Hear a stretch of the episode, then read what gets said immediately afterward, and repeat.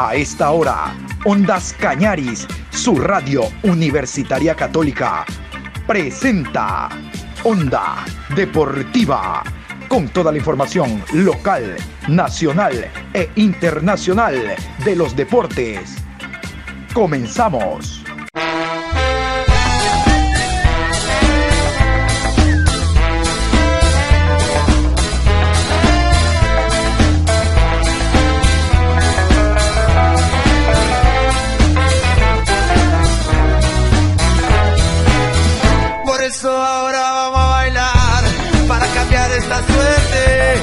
Sabemos gambetear para ausentar la muerte. Vamos a bailar para cambiar esta suerte. Si sabemos gambetear para ausentar la muerte. Hola, hola, buenos días. Aquí estamos este jueves 4 de febrero hablándoles de deportes a través de Ondas Cañar y su radio universitaria católica. Esta es la programación Onda Deportiva Hoy estamos en el programa 668. 668 a lo largo de este día. Voy a contarles que hay partidos amistosos. Voy a iniciar contándoles que son las 17 horas en Doha, Qatar, y se ha iniciado hace minutos nada más, 9 horas y minutos acá en Ecuador, el Mundial de Clubes. El Tigres, el Tigres, el equipo mexicano, donde estuvo Ener Valencia, es el que mueve el balón en estos momentos, es el primer partido. Eh, a propósito del eh, Mundial de Clubes, Palmeiras viajó el día de ayer y ya está listo para jugar el próximo domingo, esperando rival. Hoy eh, está desarrollándose este compromiso, Tigres ante un equipo, Hyundai, este equipo japonés. El segundo encuentro será a las 12 horas con 30, pero el Mundial de Clubes ya está en movimiento. Allá se encuentra Javier Mascherano, lo veíamos muy temprano, alrededor de las 8 de la mañana, a Mascherano formando parte de la comitiva. Mascherano el día sábado tiene que estar en Guayaquil para el tema de presentación de camiseta y el domingo la noche amarilla, pero yo les estoy hablando de la próxima semana, el 13 de febrero. Mascherano haciendo pinta como uno de los invitados especiales de FIFA para el Mundial de Clubes que se ha iniciado el día de hoy en Doha, Qatar, lugar donde el próximo año, en el 2022, Dios mediante, eso espera Infantino y todos, de que se pueda desarrollar el campeonato mundial. Ojalá así Dios lo permita. Les decía, partidos amistosos el día de hoy. Eh, comenzamos con Barcelona. Barcelona arribó el día de ayer en horas de la tarde desde Puerto Viejo y eh, Manta Puerto Viejo y ya está listo para jugar hoy en el estadio Cristian Benítez Betancourt ante el conjunto de Guayaquil City. Partido amistoso 4 de febrero. Usted lo puede observar 19 horas a través de Gol TV, que es el canal que tiene los derechos del conjunto del Barcelona. Hoy también jugará el equipo del Mácara Macará enfrentará al Centro Deportivo Olmedo. De ese partido les vamos a hablar en la tarde. Hoy vamos a hablar en horas de la tarde con Eduardo el Lolo, Lolo Favaro, el técnico uruguayo, sobre cómo se prepara para ese encuentro. Bueno, pero estaba previsto también la Copa Ecuador, la Supercopa Ecuador. ¿Se acuerdan la Copa inventada? Ayer en horas de la tarde yo les di a conocer el lanzamiento por parte del ingeniero Francisco Egas y toda la parafernalia en torno a esto, que no es nada más que un tema económico. Siempre se jugaba con dos, ahora varió el formato a cuatro, se quiere implementar forever ya este formato porque económicamente hay más réditos para el que organiza Ecuatoriana de Fútbol, cuatro clubes que dos. Se venía jugando el campeón de la eh, Liga Pro con el campeón de la Copa Ecuador. Bueno, ahora son cuatro. ¿A costa de qué? No lo sabemos. Pero se ha suspendido. Y voy a comenzar con el comunicado que da a conocer la Federación Ecuatoriana de Fútbol. Ayer, pasada las 14 horas con 30, se hizo oficial que la Supercopa Ecuador no se va a jugar. ¿Quieren saber por qué? Vamos a escuchar el comunicado oficial por parte de la Ecuatoriana de Fútbol. Para precautelar la salud y bienestar de todos los componentes del fútbol nacional, la Federación Ecuatoriana de Fútbol informa que se posterga la realización de la Supercopa 2021. El reglamento del Manual Operativo de Competiciones FEF, e aprobado por el COE Nacional, establece que, en caso de presentarse más de cinco casos positivos de COVID-19 por equipo, se debe reprogramar el partido. En tal virtud, la FEF y todos los clubes participantes acordaron postergar el torneo para una nueva fecha prevista durante la paralización de la Liga Pro por la Copa América 2021. Les deseamos una pronta recuperación a los jugadores contagiados y reiteramos nuestro compromiso de priorizar siempre la salud de todos los actores de nuestro deporte. La FEF y sus aliados estratégicos lamentan este imponderable generado por la pandemia, que continúa afectando socialmente a la humanidad y económicamente a diversas industrias, incluida la del deporte a nivel mundial. Bueno, y escuchan, todo esto es porque el conjunto del Emelec, a través de sus jugadores, ha dado positivo. Hay un número impresionante de jugadores, se habla de nueve en total, que han dado positivo para COVID. Y dentro del reglamento que nadie conoce de la Supercopa Ecuador, estaba establecido que si un club tenía cinco o más jugadores con positivo de COVID, se suspendía el torneo, se suspendía esta Supercopa. Y en efecto está ocurrido con el Emelec así que se va a jugar en otra fecha. Pero antes, vamos con el comunicado oficial del Club Sport Emelec en torno a este tema. El Club Sport Emelec informa que con el fin de preservar la salud de sus jugadores y su cuerpo técnico, se acoge a la suspensión del torneo organizado por la Federación Ecuatoriana de Fútbol, denominado Supercopa Ecuador 2021. Vamos con palabras calificadas sobre esto. Vamos a escuchar al ingeniero William Poveda, él es eh, la persona que está a cargo de la programación, está a cargo de la planificación de todos estos torneos. La primera pregunta, de todos estos torneos que se eh, llevan a cabo por parte de la ecuatoriana de fútbol. Vamos a comenzar consultándole al ingeniero William Poveda los motivos, el motivo esencial y básico de la suspensión al margen del comunicado. Él como eh, reitero, hombre que está encargado de la logística de estos torneos que organiza Federación Ecuatoriana de Fútbol, da a conocer todos los detalles. Él es el jefe de competiciones de la Ecuatoriana. Motivos, razones por las cuales no se juega el torneo. Estamos eh, con, mucha eh, expectativa de que inicie la Supercopa 2021. como ustedes saben, parte del protocolo de bioseguridad aprobado por las autoridades nacionales detalla de que los clubes deben someterse a, pruebas COVID 24 eh, horas antes de sus respectivos partidos. Producto de esto aquí, la federación, eh, mediante un convenio comercial con un laboratorio del país, eh, le, hizo las pruebas PCR y sopados a, a, los cuatro clubes participantes. Como resultado tuvimos unos casos positivos que pienso que lo coherente y lo prudente, como siempre lo hemos eh, acotado, es la salud. Y en este caso, al no tener, tener certeza de que no existan mayores casos positivos, eh, que, que, puedan resultar en, en un contagio eh, masivo a nivel de los clubes participantes, y luego de conversar con todos los clubes y, obviamente con, con el Comité Ejecutivo de la Federación, creo que se tomó la decisión acertada y, se la reprogramó para que se dispute en la para de Copa América que se que, tenemos en el mes de julio, ¿no? El directorio de la Federación tiene plenas facultades para determinar la creación de nuevas competiciones. En este caso, la Federación es muy respetuosa con, con la delegación de, de, atributos que tiene en este caso Liga Profesional y evidentemente siendo el torneo de mayor jerarquía a nivel primera categoría, es un torneo en el cual debe ser priorizado. Aparte de eso, tenemos ocho clubes de, de 16 que participan en torneos Comebol, eh, que, les da una carga de partidos muy grande en, la, en, el primer semestre del año.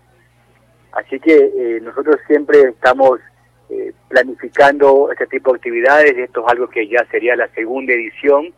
Se coyunturas que nos permitieron planificar este torneo con un formato diferente. El presidente Egas el director de la federación ha sido bien claro de que buscamos que este torneo sea algo permanente, eh, que ya tenga un reglamento eh, estándar que nos permita tener las reglas claras del inicio. Sin embargo, hay que ser conscientes.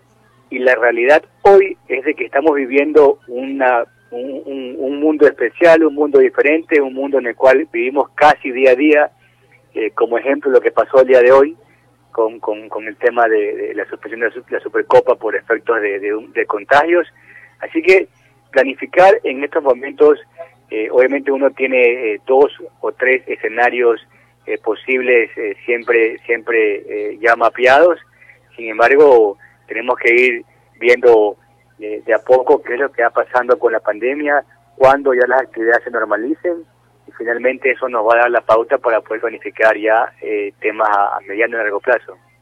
Eh, la Copa Ecuador está prevista eh, iniciar en su primera etapa en el mes de abril. Posteriormente ya se van incorporando los clubes de la segunda categoría, los clubes de Serie B, primera categoría. Eso es lo, lo que está planificado, sin embargo, sabemos de que eh, esto es sujeto a que vaya al Comité Ejecutivo Ampliado y sea ratificado por todo el foro. Antes de tomar la decisión, ya el presidente de la Federación con el Comité Ejecutivo eh, inició ya la, lo que es la planificación para la siguiente Supercopa, que como ustedes saben la hemos reprogramado para el mes de julio. Si bien eh, va a haber Copa América, acordémonos que, que hay muchos jugadores para la cual la federación debe de estar o de procurar su desarrollo. Eh, la selección es nuestra prioridad definitivamente, pero eh, aquellos jugadores que, que, no estén convocados, que al menos a nivel doméstico eh, no, no, no, son cantidades considerables, igual deben tener la oportunidad de, seguir jugando y en este caso pensamos que la Supercopa de Ecuador en el mes de julio no, nos permite hacer un, un evento con condiciones más seguras a nivel sanitario y también que va a permitir que los clubes se mantengan en actividad eh, para, para cuando ya eh, se, se retome la Liga Pro y también para aquellos clubes que sigan jugando los torneos Comebol. Y la pregunta obligada para el ingeniero William Poveda, eh, jefe de competiciones de la Federación Ecuatoriana de Fútbol, es si este formato de cuatro clubes se va a mantener ya escuchan ustedes de que esto es una idea de la ecuatoriana de fútbol para el año 2021, pero la consulta es si se va a establecer como norma que sean cuatro clubes y siendo cuatro los que tienen derecho a participar, no se excusen y formen parte de esta copa.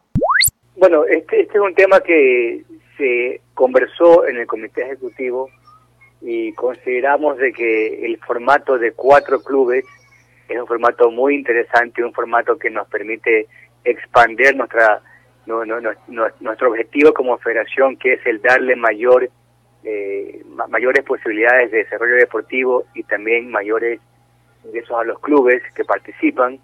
Eh, sin embargo, eh, Eduardo, yo creo que hay que ser consciente de que todos los años los calendarios de los torneos Comebol y de la Copa Libertad y de la Liga Pro eh, cambian. Entonces, va a depender mucho de, esos calendarios. Buscamos trabajar, que es un formato que, el presidente de la federación en su directorio lo tienen eh, como una prioridad, pero evidentemente tenemos que ir viendo qué va pasando con la pandemia, cuáles son los tiempos que se manejan.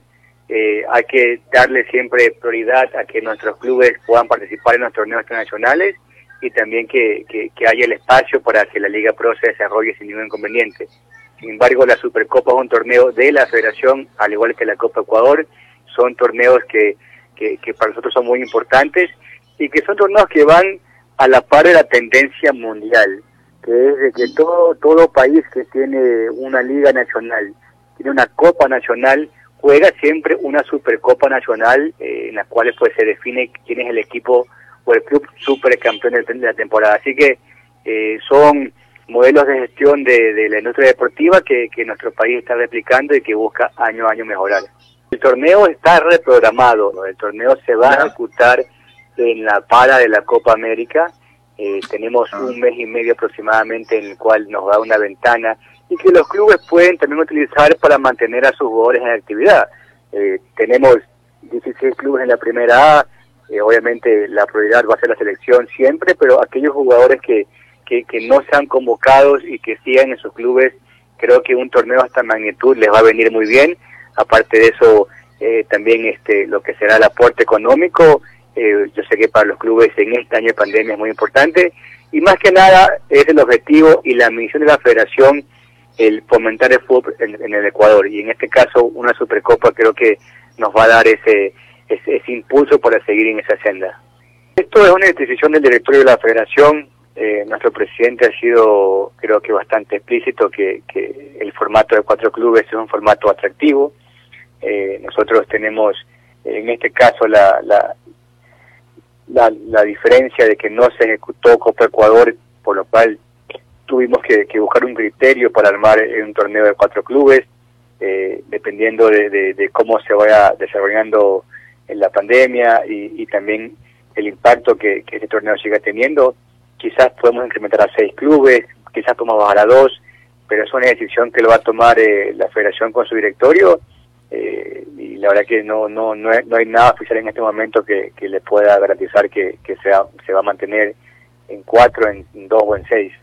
Bueno, quedó claro entonces aquello de que en el parón que hay entre el 30 de mayo y 25 de julio, 30 de mayo finaliza la primera fase de la Liga Pro y 25 de julio que comienza la segunda fase de la Liga Pro, en esa para, cuando se vaya a desarrollar hasta el momento la Copa América eh, entre en, eh, como sedes Colombia y Argentina se juegue esta Supercopa Ecuador. Hay mes y medio aproximadamente para desarrollar la Supercopa Ecuador.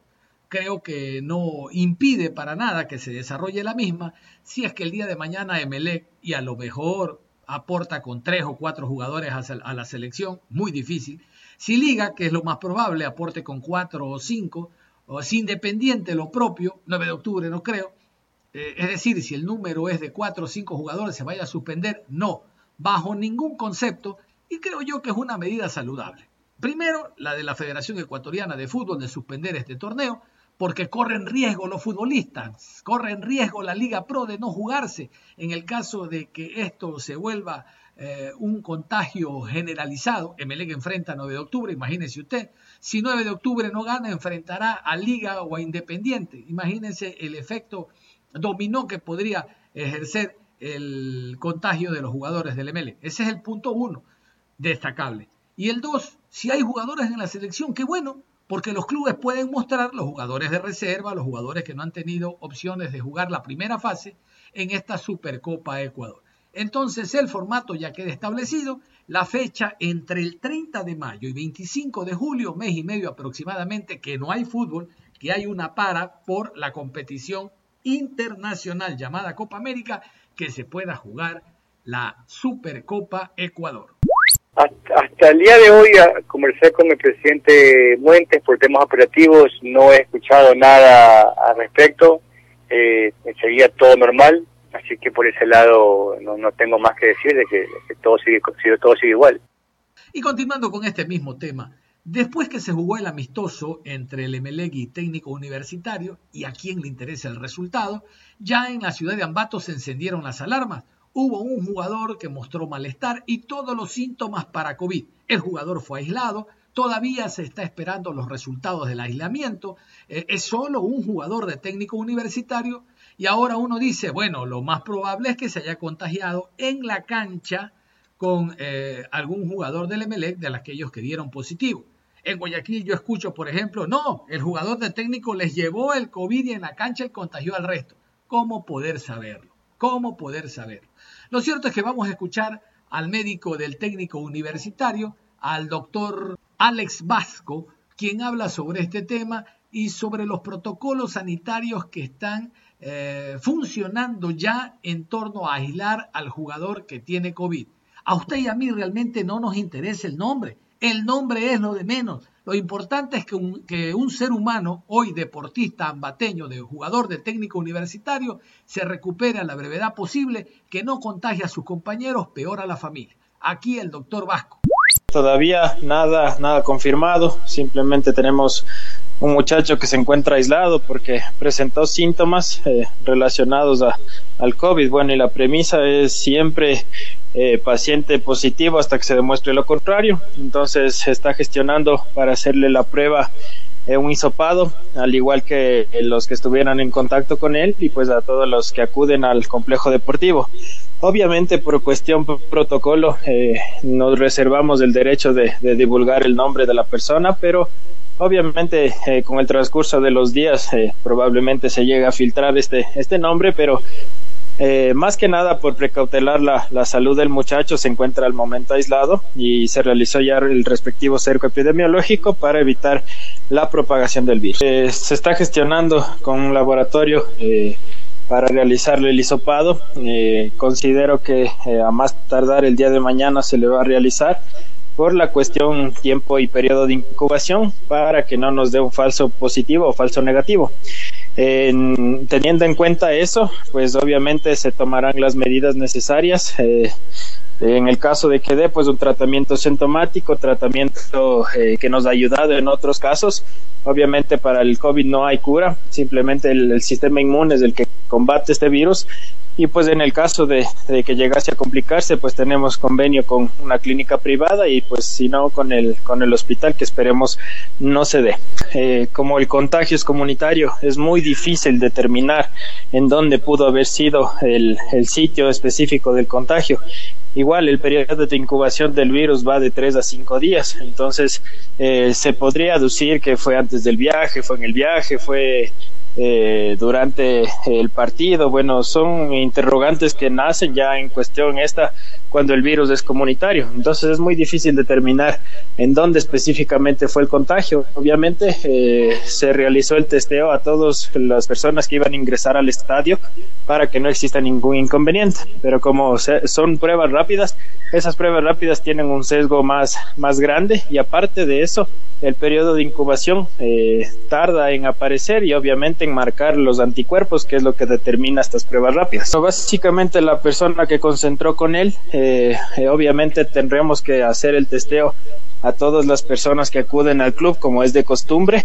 entonces ahí saldremos de dudas obviamente ninguna otra persona ha, ha presentado síntomas que eso beneficiaría para para esta cuestión, pero obviamente nosotros tenemos que hacer como dicta el protocolo las, las pruebas para determinar si existe o no más contagiados y principalmente si la persona que presentó síntomas tiene o no el virus.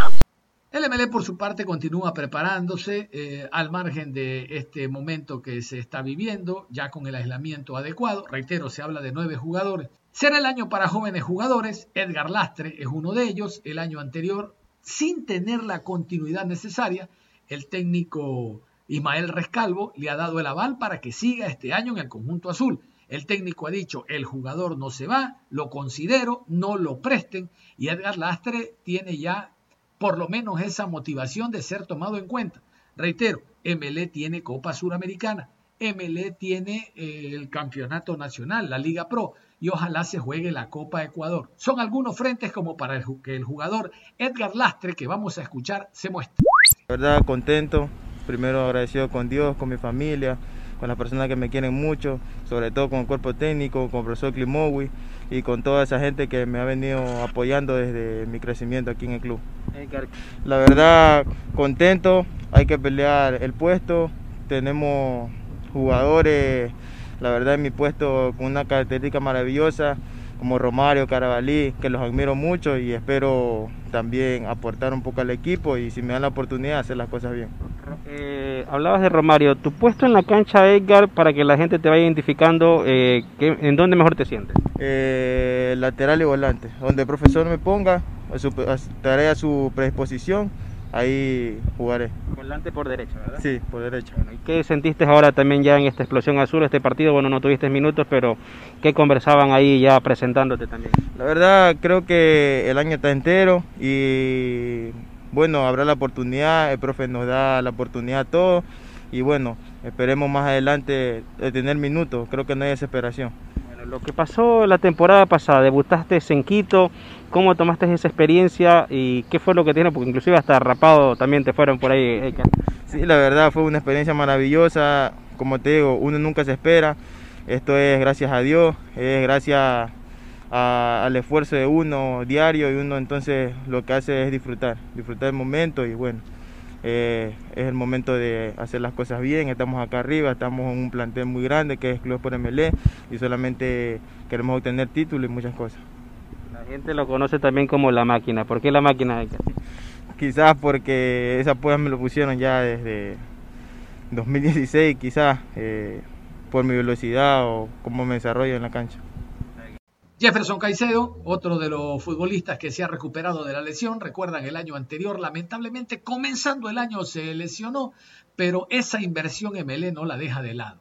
El jugador eh, se recuperó, lo esperó el Emelec todo el año y ojalá alcance el nivel por el cual el conjunto azul lo observó y le contrató. Jefferson Caicedo, uno de los jugadores que lo pidió rescalvo en el 2020, de seguro este año, con continuidad, eh, con eh, la confianza que le da el técnico, podría volver a brillar como el año anterior. Jefferson Caicedo. Sí, gracias a Dios eh, pudimos complementar el trabajo de la pretemporada. estamos terminando de muy buena manera. ahora solo faltan unas tres semanas más y ya, ya podemos estar en las canchas haciendo fútbol, trabajo y, yo creo que en las tres primeras fechas, eh, por ahí creo que lleva en la fecha número 4. Eh, ojalá que pueda llegar de muy buena manera, si, me siento cómodo y esperamos llegar bien al campeonato. Un poquito de ansioso Jefferson para ya nuevamente vestir la camiseta del Emelec, estaba ese reto pendiente del año pasado. Claro, sí, muy ansioso. Eh, lo venía los últimos partidos, los amistosos, lo venía haciendo bien, me sentía cómodo, eh, esperamos hacer las cosas bien este año y, darle eh, títulos a la institución. Jefferson, eh, ¿qué sientes ahora que han llegado también jugadores ahí en tu posición? hay jugadores que están buscando también, pero creo que el técnico tiene mucha confianza también en Jefferson Caicedo. ¿Qué le ha dicho el técnico también? Claro, sí, es una competencia muy sana, son grandes jugadores, eh, sabemos que Melé siempre trae buenos, buenos jugadores al equipo. Eh, vamos a, tratar de hacer nuestro trabajo, hacer las cosas bien para llegar bien al campeonato. ¿Cómo lo vio ayer el equipo? ¿Qué le faltó para quizás eh, obtener un triunfo el día de ayer en la explosión azul? Sí, estuvieron muy bien, por ahí estaban haciendo las cosas que el profe les pidió. por ahí no salieron los goles, pero vamos por un muy buen camino. No hay tiempo para más.